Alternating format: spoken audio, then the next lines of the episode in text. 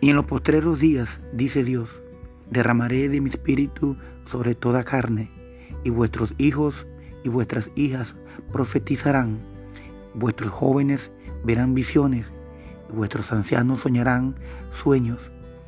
Y de cierto, sobre mis siervos y sobre mis siervas en aquellos días derramaré de mi espíritu y profetizarán.